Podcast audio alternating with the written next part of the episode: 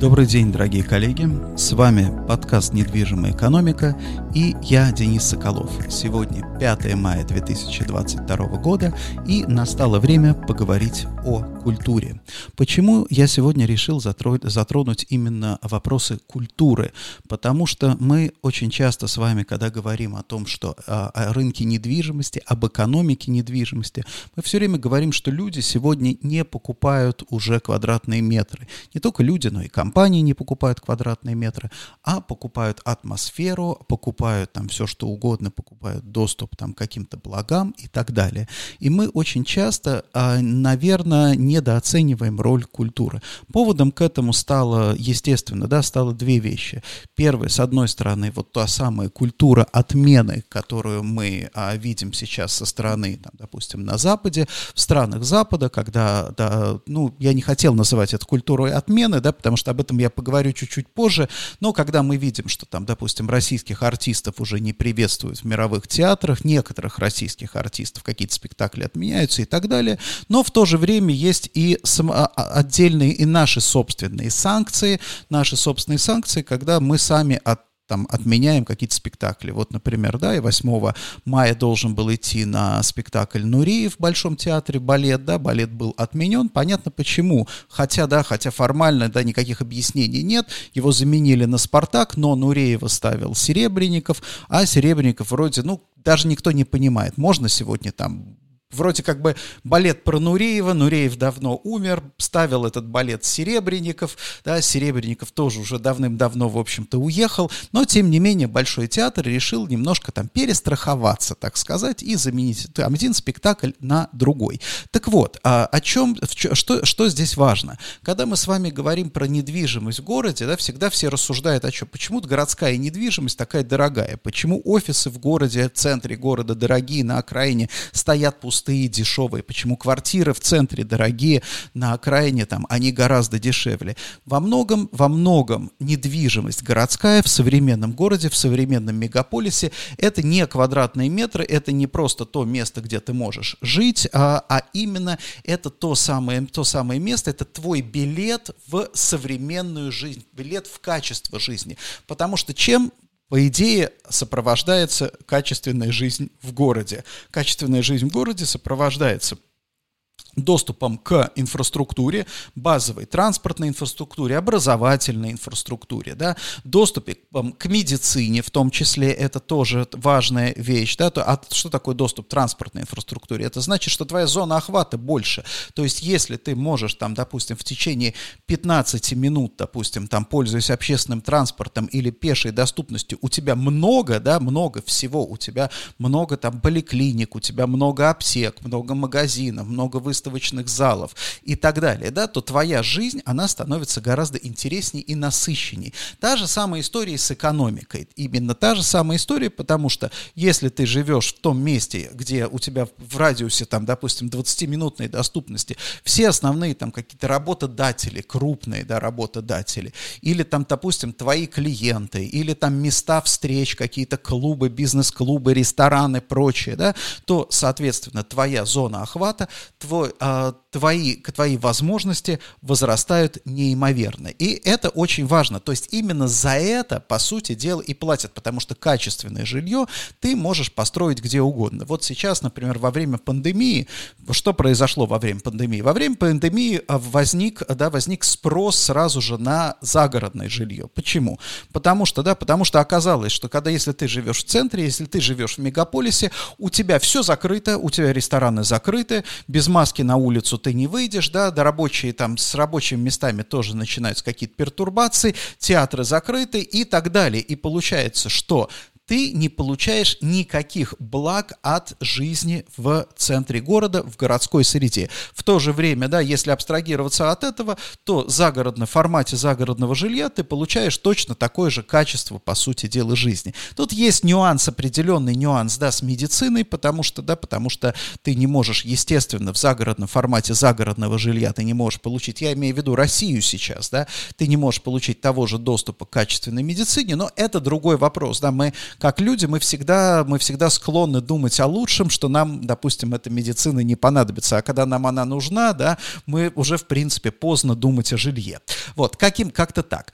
Вот что здесь, э, что, что здесь очень важно? Вот эта вот стоимость, она складывается из вот этих множества, множества вещей. Для урбанистов, для градостроителей, они, эти вещи понятны и очевидны, но оцифровать их, в общем-то, до сих пор никогда не удавалось, потому что что такое, да, как ты, как ты очистишь от других факторов, как ты очистишь от других факторов, допустим, от того же стоимости недвижимости, от того же баланса спроса и предложения, да, то есть, ну, условно говоря, у тебя возникает, у тебя, а, у, у тебя, допустим, мало строится в центре, все плотно, мало строится, соответственно, да, а, предложение маленькое, спрос, естественно, большой, а спрос большой из-за чего? Из-за того, что просто локально ты там, тебе хочется жить там с видом на Кремль или из-за того, что тебе нужен доступ там к качественным каким-то качественным структурным вещам.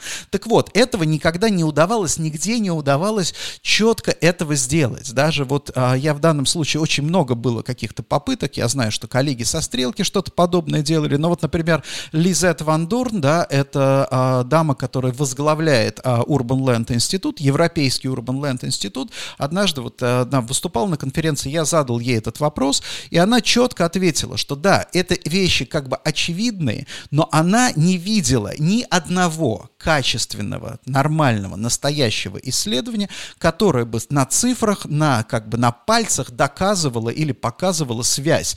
Допустим, да, если ты вкладываешь, условно говоря, 1 доллар, например, в транспортную инфраструктуру, то у тебя там жилье дорожает на 1 цент, там как-то так, да, ну вот каких, каких-то, каких-то вот этих вот корреляций четких, а, их нету. И это как раз вот та самая проблема, с которой мы, аналитики, очень часто сталкиваемся, когда у тебя есть очевидные совершенно вещи, очевидные зависимости, тебе, в общем-то, не хочется и нет смысла их измерять. Ну, окей, да, ну, окей, ну, ты убедился в чем-то, да, убедился, убедился в том, что у тебя, например, чем ближе офис к станции метро, тем, а, соответственно, он дороже, да, выше арендная ставка. И что с того? Ну, поэтому тут нужно идти на какие-то более детальные, более точные исследования. Да? Мы, например, в свое время установили, это, конечно, опять же, до, до военной картине, да, у нас а, в среднем одна минута а, пешей доступности а, к станции метро стоила 8 долларов, да, то есть, условно говоря, если у тебя офис на, вот, а при прочих равных условиях мы сделали, мы несколько месяцев работали на эти, над этим исследованием, мы удаляли там, исключали какие-то остальные факторы, у нас было достаточно много данных на большом протяжении там, времени, и мы убедились, да, что, допустим, у тебя, если бы вот этот офис, вот это офисное здание на одну минуту, там его на одну минуту пешей доступности от метро передвинуть, то арендная ставка была бы где-то в среднем на 8, мину, 8, 8 долларов ниже. Да? То есть это, это, но это был результат такого большого исследования. Так вот, к чему я все это веду? Я веду это к тому, что Москва сегодня становится опять в очередной раз интересным, интереснейшим полигоном, который позволит, в общем-то, я надеюсь, через какое-то время э, аналитикам, может быть, да, мо, может быть, ученым даже, я думаю, скорее всего, это ученые, урбанисты, социологи, они смогут определить, а что такое, а сколько стоит непосредственно недвижимость без городской среды, без городской среды, сколько стоит недвижимость, потому что, да, потому что мы все понимаем, что сейчас, что происходит в России, в России, в Москве, в частности, происходит то, что иностранные компании, которые составляли, по сути дела, форматный ритейл, практически все ушли, кто не ушел, тот там так или иначе. Ну, мы понимаем, да, понятно, что вот эти вот пресс-релизы, и мы видим сейчас, что очень много сил, например, государственная пропаганда бросила на то, чтобы убедить население, что никто никуда не уйдет, но тем не менее, да, тем не менее, мы все с вами взрослые люди, мы все понимаем, да, чем это, как бы к чему это приведет, я об этом поговорю чуть-чуть позже, но здесь важно понимать, да, что вот Москва это эксперимент, когда ты из города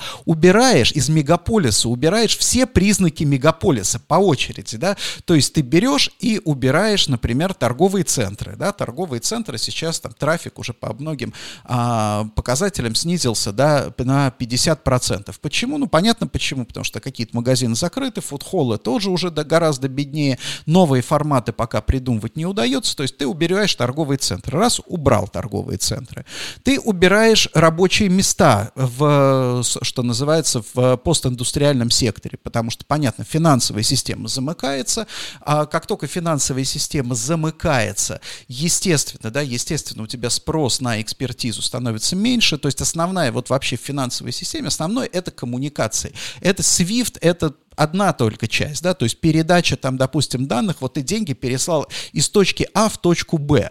Это вроде бы как всем кажется, что ну вот SWIFT, подумаешь, делов-то, подумаешь, ну вот что там, перевести там деньги, ну, в чемодане перевезем, да. Но что такое, что самое главное в финансовой вообще среде? В финансовой среде самое главное, это когда ты знаешь, из какой точки а, в какую точку Б тебе перевести деньги. Ты знаешь, где твоим деньгам будет лучше, где деньги будут лучше работать, где они принесут больший доход, соответственно, большую пользу.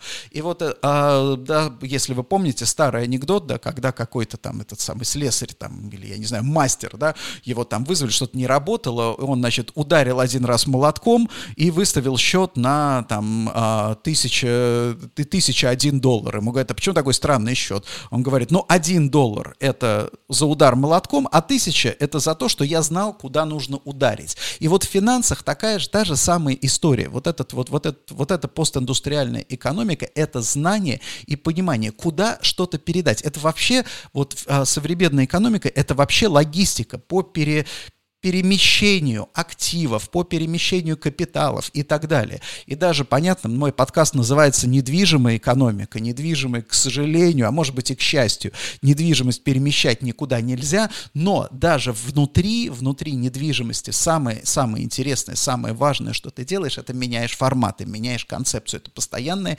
эволюция. Так вот, мы берем, как я уже сказал, да, из города удаляем торговые центры, удаляем постиндустриальную экономику, по сути, сути дела, удаляем фактически развлечения. Вот об этом сейчас мало говорят, но а, имеет, тут нужно помнить о том, что кинотеатры, а кинотеатры сейчас жалуются, понятно, что новых премьер а, иностранных кинофильмов нет, российские кинофильмы можно делать, да, как кинотеатр повторного фильма, ты это все пытаешься сделать, но здесь важно даже не то, что это фильмы плохие, например, хотя действительно многие Многие советские фильмы, например, они действительно плохие, чего уж греха таить. Многое из того, что сейчас нам будут пытаться показывать по второму э, разу, это, конечно, форменная, да, форменная ерунда. Но не, не, не об этом речь, а речь о том, что чтобы ты, э, как бы, чтобы, э, речь о том, что потребителя всегда необходимо убеждать в том, что вот это ему нужно. Соответственно, рекламная поддержка потребителя входит в кино. Почему? Он входит в кино не потому, что ему очень хочется посмотреть на, там, допустим, мытарство кого-нибудь паука-человека, да, или там, я не знаю,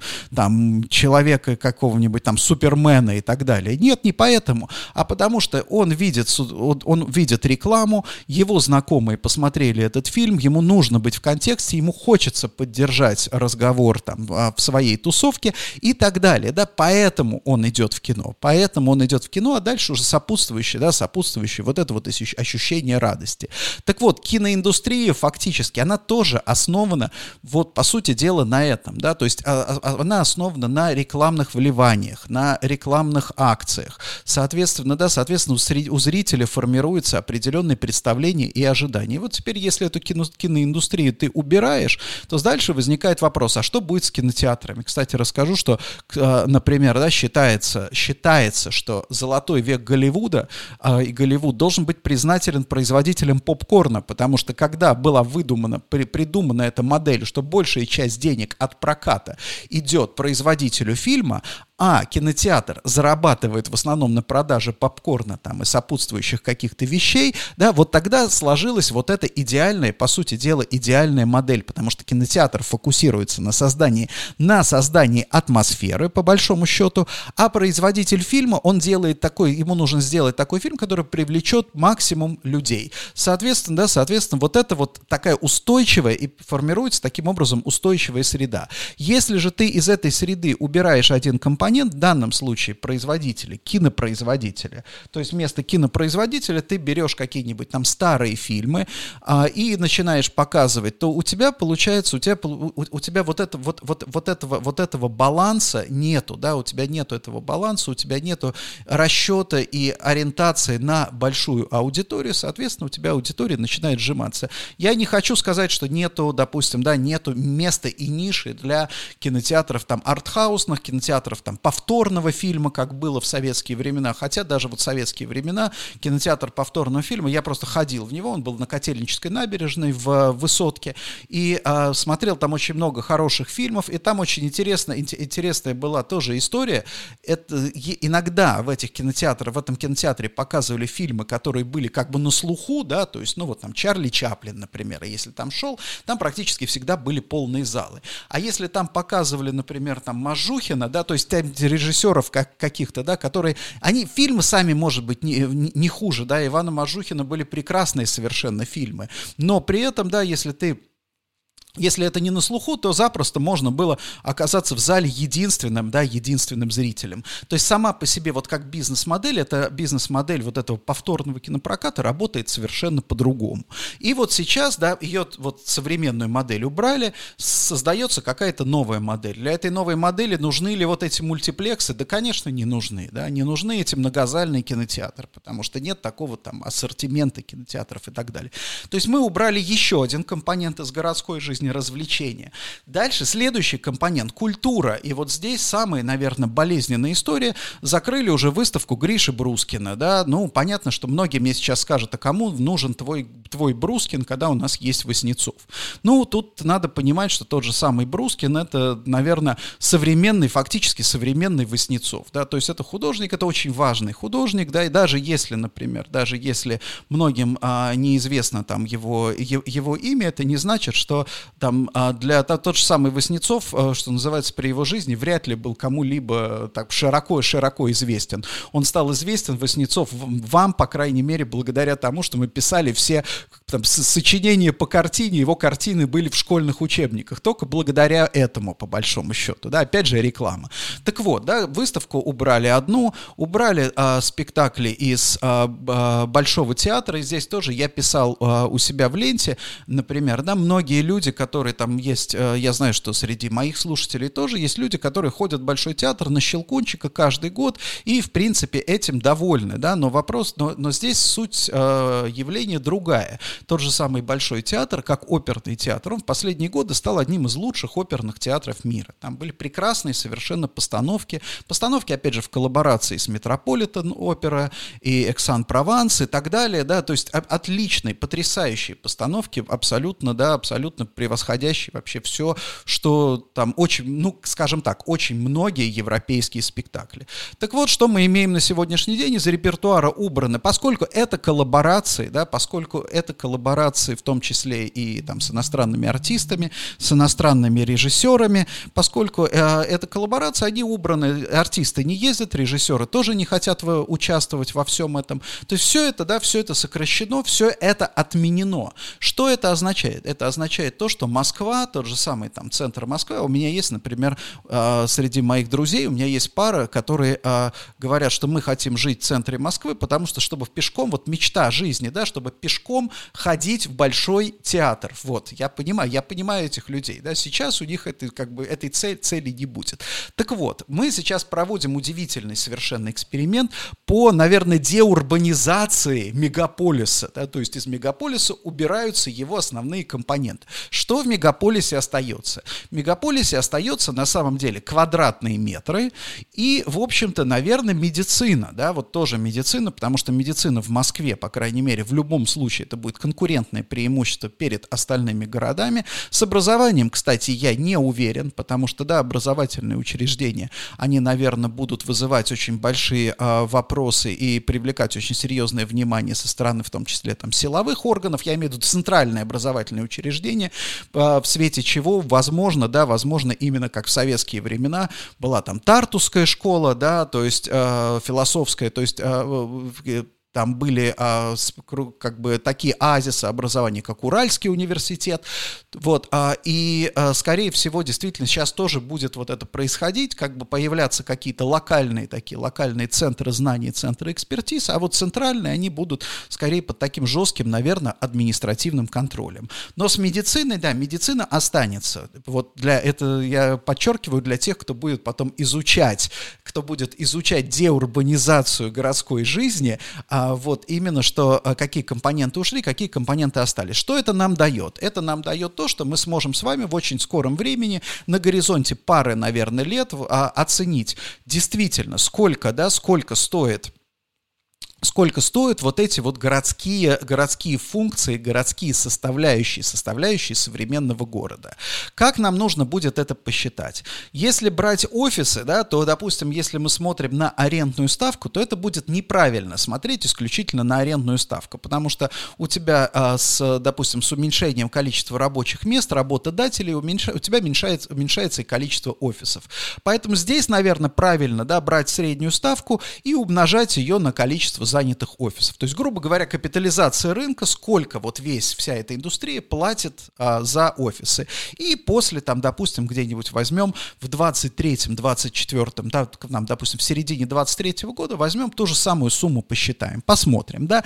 С жильем, да, с жильем, а, конечно, гораздо, гораздо проще. Это все-таки, да, квартира, а, соотношение цен на квартиры. И, опять же, очень интересно посмотреть на разницу в ценах в центре и на окраинах. То есть, ну, на, здесь, здесь опять же просто. Хотя возникает одна большая сложность, связанная в том, с тем, в чем измерять стоимость, да, потому что мы привыкли измерять стоимость недвижимости в деньгах, в рублях. Ну а что еще, да, что у нас еще за деньги? Рубли, конечно. Да, но рубли рублям рознь. Одно дело рубль сегодня, другое дело рубль вчера, третье дело это рубль позавчера. Поэтому, да, поэтому в свое время там что-то начинали считать в долларах. Например, кстати, да, вот про Турцию много разговоров о том, что там инфляция 60%, но недвижимость там в долларах номинирована, и вообще весь рынок недвижимости там в долларах потому что в местной валюте недвижимость при инфляции, допустим, 60%, она существовать не может. И вот здесь очень серьезно, потому что, да, потому что она, это исключает какие-то долгосрочные планирования. И вот здесь возникает очень серьезный вопрос, кстати, для российской недвижимости, потому что очень легко было, например, нашему правительству проводить дедоларизацию, когда у тебя инфляция, она даже не была, может быть, и маленькой, да, она все равно была там двузначной, там 10, 11, 12 процентов. Но когда она очевидно очевидным образом сжималась, да, ты понимал, что у тебя инфляция уменьшается, то есть ты как бы работаешь на будущее. А когда у тебя инфляция только увеличивается, Каким образом, допустим, сейчас в недвижимость, инвестировать в недвижимость, мне вот, откровенно говоря, совершенно непонятно, да. То есть ты берешь вот, всего, вот на этот год у нас там прогноз по инфляции в районе 20%. А что у нас? Прошлый год у нас там инфляция была в районе, по-моему, 8 там, процентов и так далее, да. То есть у нас было, у нас уже как бы и, и, и, и, как бы эпоха высокой инфляции. Соответственно, цены на жилье не успевают за этой инфляцией. То есть фактически мы наблюдаем удешевление недвижимости в реальном исчислении. Да? Недвижимость отстает от инфляции, в том числе и жилая, в том числе и офисная, и даже торговая.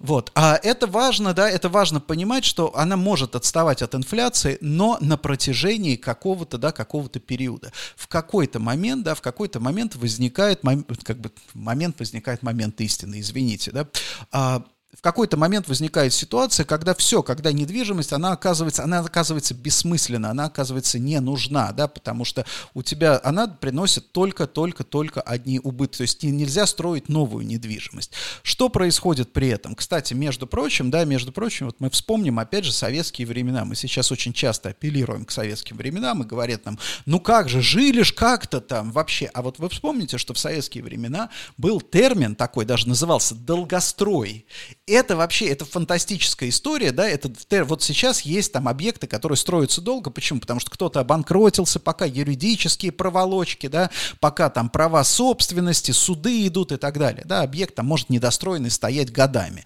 Но на самом деле в Советском Союзе долгострой это что такое было? Это начинали строить, потом оказалось, что дефицит чего-то там, цемента, да, цемент перекинули на какой-то другой объект. И объект вот может стоять там какой-нибудь торговый небольшой торговый комплекс, торговые там какая-то точка, она может стоять недостроенная очень долго. Та же самая история с жильем, и никто не спешит, и, в общем-то, никто не, спеш, не, не спешит достраивать. Почему это происходило? Это происходило потому, что на самом деле, да, э, цены фактически не было рынка жилья. То есть вот им он, он, он, он, он отсутствовал. И, а что такое отсутствовал? Отсутствие рынка жилья, это значит, что цены фактически, да, они как бы занижены получаются, да, и нет смысла строить новое. Это при том, что, да, при том, что люди там искали там квартиры, там обменивали квартиры и так далее, поскольку не было, не, не было рынка, вот этот вот спрос был ограничен. А, спрос там денежный, да, а, потому что ты не мог просто взять и пойти купить квартиру. Тебе нужно было вступить в кооператив, еще там что-то, в общем, идти на какие-то самые странные а, действия. Так вот, что будет, происходить, что будет происходить сейчас?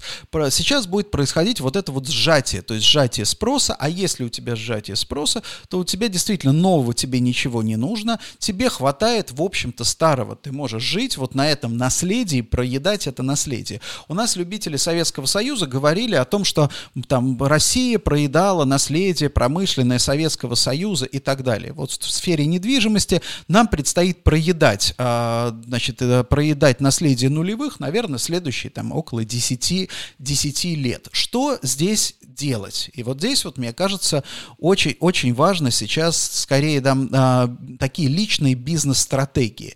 И вот я думаю, что есть несколько составляющих а, а, для недвижимости возникает. Ну, во-первых, если мы говорим про торговую недвижимость, везде, вообще, вообще во всей недвижимости сейчас возник, будет возникать задача создания оазисов.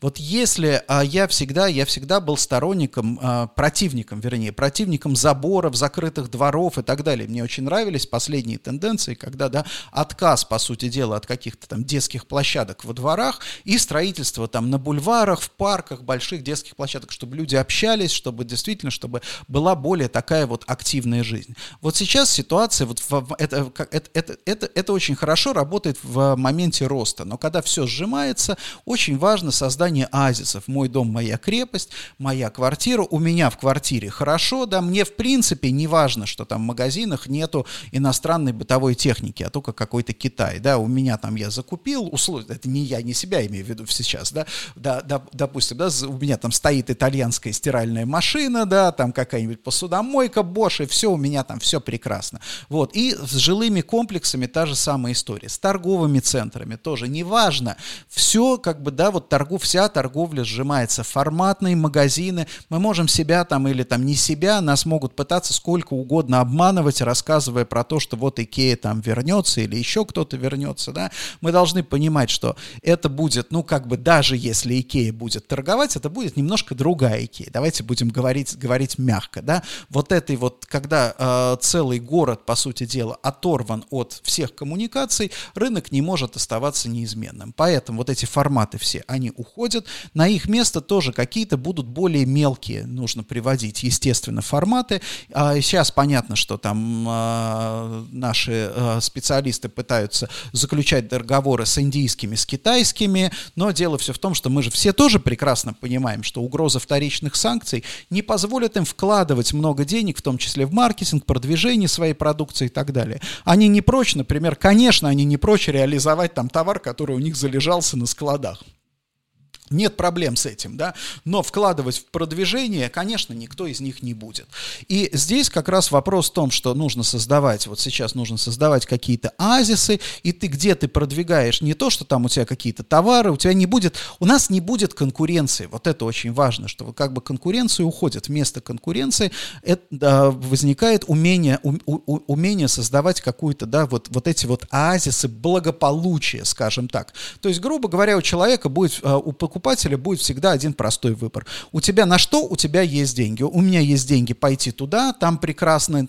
Нет, у меня нет денег пойти туда, где прекрасно. Я иду, у меня денег как раз хватает туда, чтобы пойти, где неплохо, да, значит, э, окей, у меня не хватает денег, чтобы пойти где неплохо, значит, ну, я иду в какой-то дискаунтер, и там, собственно, весь это ритейл тогда уже не для меня. Вот о чем, о чем идет речь. Это что касается торговли. Что касается офисов, вот здесь мне тоже кажется, э, надо собственникам начинать думать про а, создание вот этих, я бы не сказал, даже отраслевых кластеров, да, а скорее а, кластеров а, единых, там, по, а, что называется, по духу, по стилю. Потому что иначе в противном случае мы будем видеть а, офисные здания, в которых сидит какая-нибудь там, допустим, какая-нибудь госконтора бюджетная, да, плюс там сидят какие-то эти самые, а, какие-то э, там, я не знаю, турфирмы, там еще что-то, ну, в общем, мелкие, мелкие предприниматели, плюс там же сидит какая-нибудь там оставшаяся там команда гламурная от иностранной компании, там, ритейловой и так далее, да,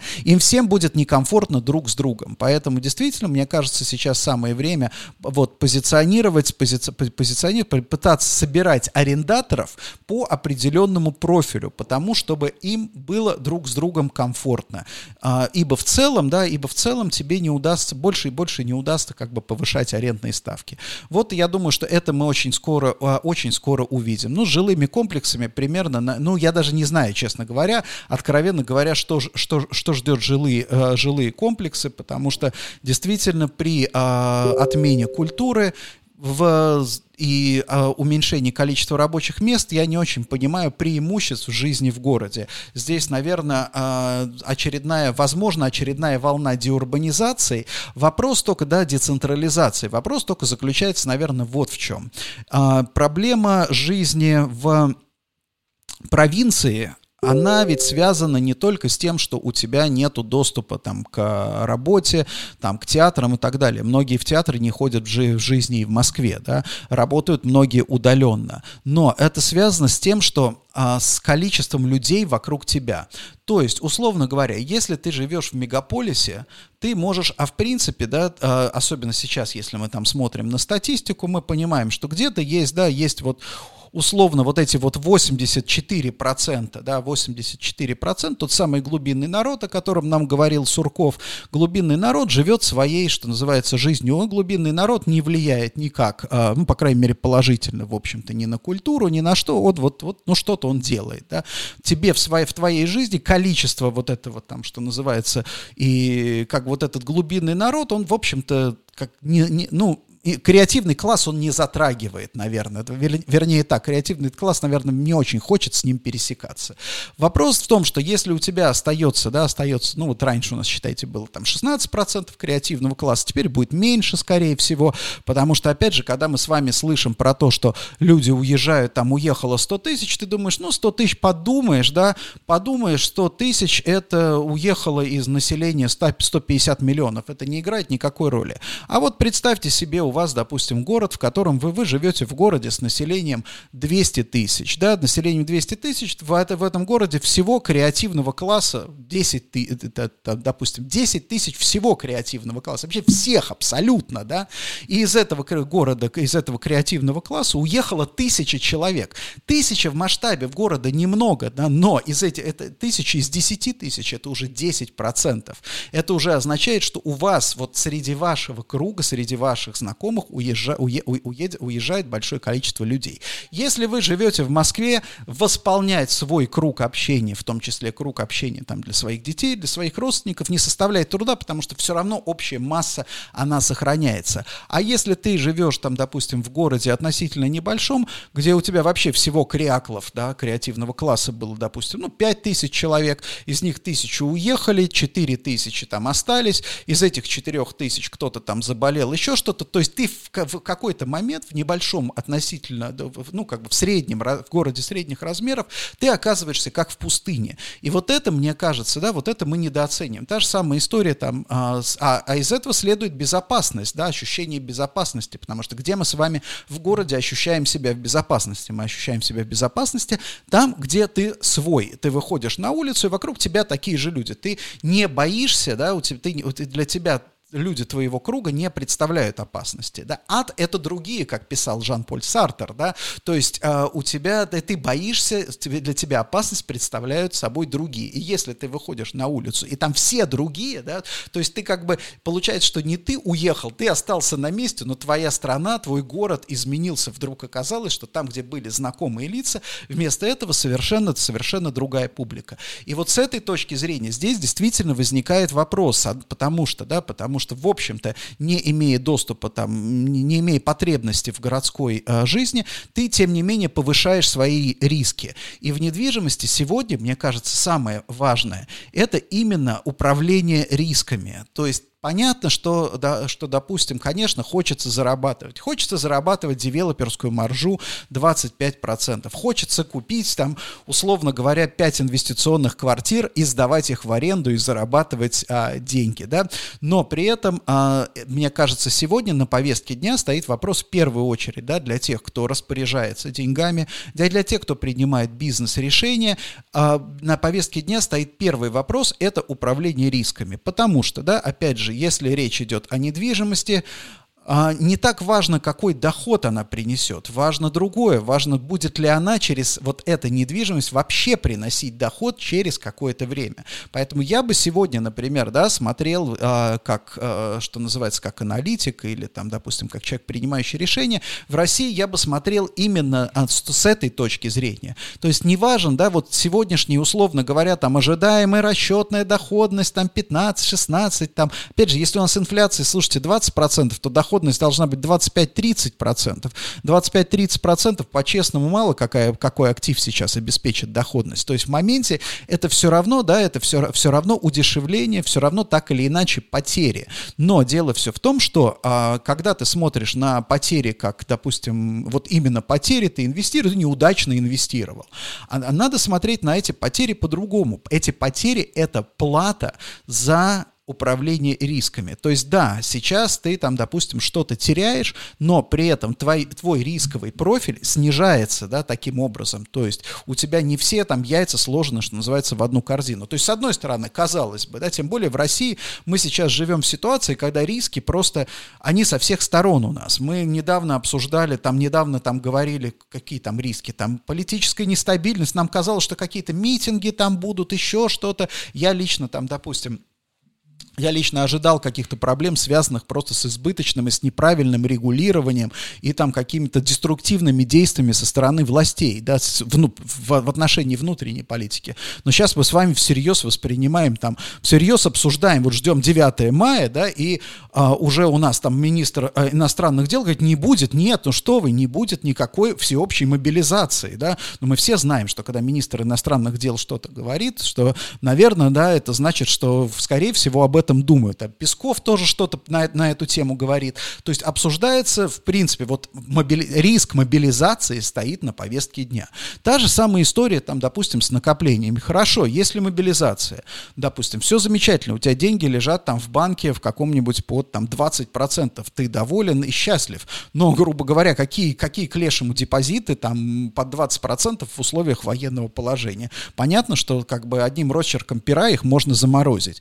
Та же самая история там с валютой. Да, сейчас, например, почему мы, мы видим, что творится с курсом, да, мы видим, что у нас курс уже там самый низкий, а, вернее, рубль самый крепкий за последние несколько лет. Опять же, почему? Потому что, да, потому что покупка доллара сегодня сопряжена с колоссальным риском. Ты не можешь купить наличный доллар, который фактически безрисковый, ну, можешь, но и сложно достаточно, да, а безналичный доллар, который лежит, ну, который, грубо говоря, запись в банке, этот, как бы, этот актив может быть заморожен гораздо раньше раньше, да, то есть, условно говоря, если мы с вами смотрим иерархию, то есть, грубо говоря, э, если правительство решает замораживать там деньги населения, то рублевые депозиты, естественно, они находятся ниже в приоритете, чем валютные депозиты, потому что гораздо проще заморозить там, допустим, валютные депозиты.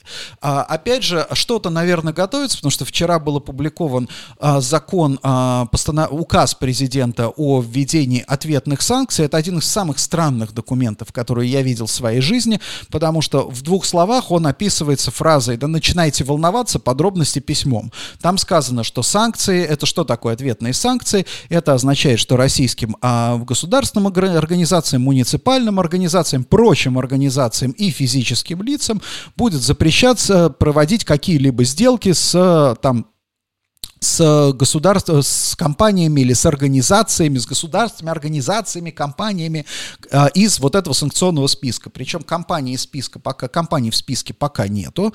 Соответственно, да, дальше в документе сказано, что уполномочить Центробанк разъяснить пункт третий, а, допустим, Минэкономики э, разъяснить пункт четвертый. Это, конечно, самый, наверное, замечательный указ, в котором написано сразу, что давайте, вот мы что-то здесь пишем, а разъяснять будут какие-то другие да, люди. Но что это означает? Это означает, скорее всего, что этот документ, он как бы первый, да, первый, пер, первая часть какого-то какого пакета документов, который дальше в дальнейшем, э, в дальнейшем будут, будет, э, будет публиковаться. Что за этим стоит? За этим стоит вообще там, допустим, попытка ограничить российские компании импортировать, но это странно, потому что сейчас как раз наоборот, почему у нас такой крепкий рубль, с одной стороны, да, и это ужасно, потому что у нас этот крепкий рубль, это действительно ужасно, потому что это означает, что нету импорта.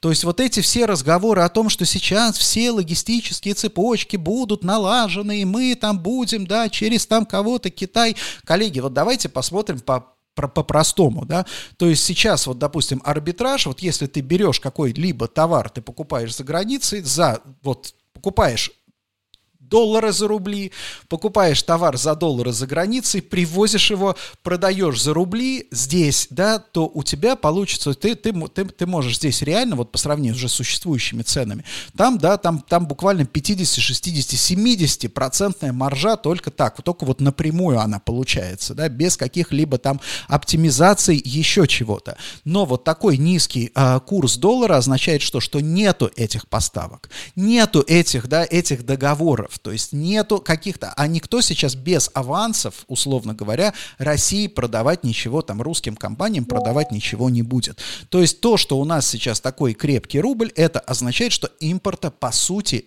дела нету. И это означает, что сейчас мы проедаем, происходит тот самый дистокинг, да, как показывала практика 2008-2009 года, дистокинг где-то как раз занимает, наверное, от 3 до 6 месяцев.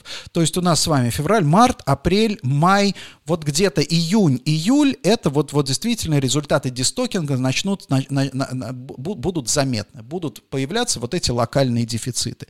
Теперь про инфляцию, еще пару слов про инфляцию, чем важна для нас сегодня инфляция, потому что инфляция на сжимающемся рынке, это не инфляция спроса, потому что мне все тоже там, люди начинают говорить, что ну какая клешем инфляцию сейчас удастся задавить, потому что наше правительство деньги никому не выдает, у людей нет денег и так далее.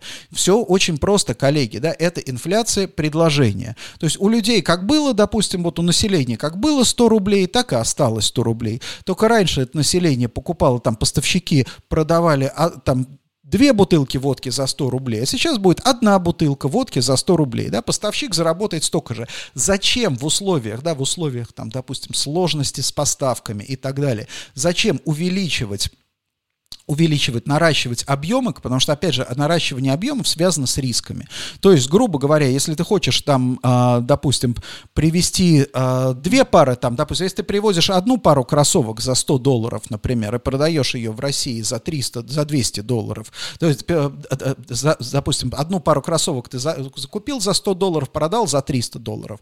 Пусть тебе пришлось там подождать, там, опять же, да, там, как бы это не так быстро, а альтернатива, как ты же работал 200 долларов, долларов, или тебе нужно, допустим, привести 4 пары кроссовок, да, за там каждый, каждые 100 долларов, например, и продать их по 150 долларов. Ты зарабатываешь те же 200 долларов, по большому счету, но только в первом случае ты заморозил вот эти вот деньги, у тебя было 100 долларов, ты запустил их в оборот, а во втором случае 400 долларов. И если у тебя высокая процентная ставка, если у тебя высокие колебания курса, если у тебя высокие риски на таможне и так далее, да, то вот этот вот увеличение увеличение объема, оно слишком дорого тебе обходится. И когда это одинаково для всех поставщиков, то, скорее всего, да, мы это будем а, видеть. Что мы сейчас, вот именно вот эту инфляцию предложения. Поэтому с точки зрения, опять же, подготовки, ну вот подготовки к окончанию дистокинга, конечно, да, конечно, личные стратегии таковы, что, наверное, складские, ну не, не складские, а что называется запасы надо формировать, действительно надо формировать сейчас. Конечно, здесь на нас с вами работает пропаганда, пропаганда во многом. Почему? Потому что, да, потому что пропаганда объясняет народу, что все будет хорошо, все будет замечательно. Это создает, в принципе, окно возможностей определенное, да, для того самого креативного класса сформировать себе хоть какие-то запасы там лекарств, еще чего-то и так далее, да. Во многом это уже, уже поздно. Более того, вот что сейчас, наверное, самое полезное, это то, что если удается, удастся искать, какие, нужно искать какие-то каналы, грубо говоря, получения товаров, э, минуя системных ритейлеров, да, то есть вот те же самые, посмотрите, я вот обратил внимание, что в принципе форвардеры те же самые пока что работают, то есть можно покупать через форвардеров, а, опять же, Здесь, конечно, а, и а, сильный, сильный рубль тоже а, для нас с вами важен. Но вот обратите внимание, как я начал с каких-то общих городских историй, да, глобальных историй, а закончил именно локальными какими-то, как вот обеспечить себя, свою семью важными товарами, лекарствами и, в общем-то, качеством жизни. Это не случайно, потому что проблема современной вот сейчас для меня, там, как для аналитика, проблема заключается вот в чем. Проблема заключается в том, что нету ничего среднего. Вот сейчас есть глобальный, так, ну не глобальный, а российский российский вектор развития, он на самом деле очень очевиден, да, то есть вопрос, какое количество этих рисков, которые я перечислил, реализуется, это действительно, да, но это влияет только на скорость, что называется, скорость разворачивания, но с точки зрения, например, да, с точки зрения российской изоляции, с точки зрения, опять же, реструктуризации российской экономики, ее примитивизации, упрощения и так далее, да, это все, вот сейчас эта ситуация очевидна, то есть вопрос только в том, что вопрос здесь возникает вот в чем. Можно даже сейчас, например, сесть и начать при, там, считать какую-то модель. Но что даст эта модель? Это, это та ситуация, в которой ты мало что уже, в общем-то, можешь сделать. Если поезд едет у тебя, да, у поезда отказали тормоза, по большому счету, что ты можешь сделать? Ты едешь в этом поезде. Ты можешь там просчитать, да, что-то, что-то просчитать, но в целом, да, ты мало что можешь сделать. Ты можешь попробовать выбр... выбраться, выпрыгнуть из этого поезда каким-то образом. Вот это я имею в виду, а, что, или там, допустим, я, я не знаю, там, пристегнуться как-то, да, вот. А вопрос, и именно это, в, в этом и заключаются сейчас личные стратегии. То есть личные стратегии в том, чтобы для, для нас что важно? Для, для нас, для всех, для нас, как для предпринимателей, важно сохранение бизнеса. Естественно, сохранение бизнеса здесь тоже, как я уже говорил, да, вопрос не стоит в том, чтобы как увеличить этот бизнес и так далее. Нет, вопрос, что сколько нужно заплатить, по сути дела, сейчас, какие убытки сегодня нужно зафиксировать, чтобы минимизировать свои риски в будущем. Вот как должен работать подход. Для семьи та же самая история, да, что ты должен сделать, что ты должен сделать сейчас, чтобы минимизировать свои, уменьшить свои риски в будущем. И точно так же для себя, да, что ты должен сделать сегодня, что ты можешь сделать сегодня для того, чтобы обеспечить себе и своей семье наилучшее качество жизни в будущем. Поэтому Дорогие коллеги, э, с вами был Денис Соколов, подкаст «Недвижимая экономика». Подписывайтесь, пожалуйста, на мои подкасты. Они доступны во всех агрегаторах подкастов, на канале в YouTube. Пишите, пожалуйста, ваши комментарии, вопросы, потому что мне было бы действительно интересно обсудить вот этот вот вопрос, а, обсудить эту тему деурбанизации, обсудить эту тему отказа, по сути дела, ухода городской, городской жизни из города и влияния на недвижимость недвижимость.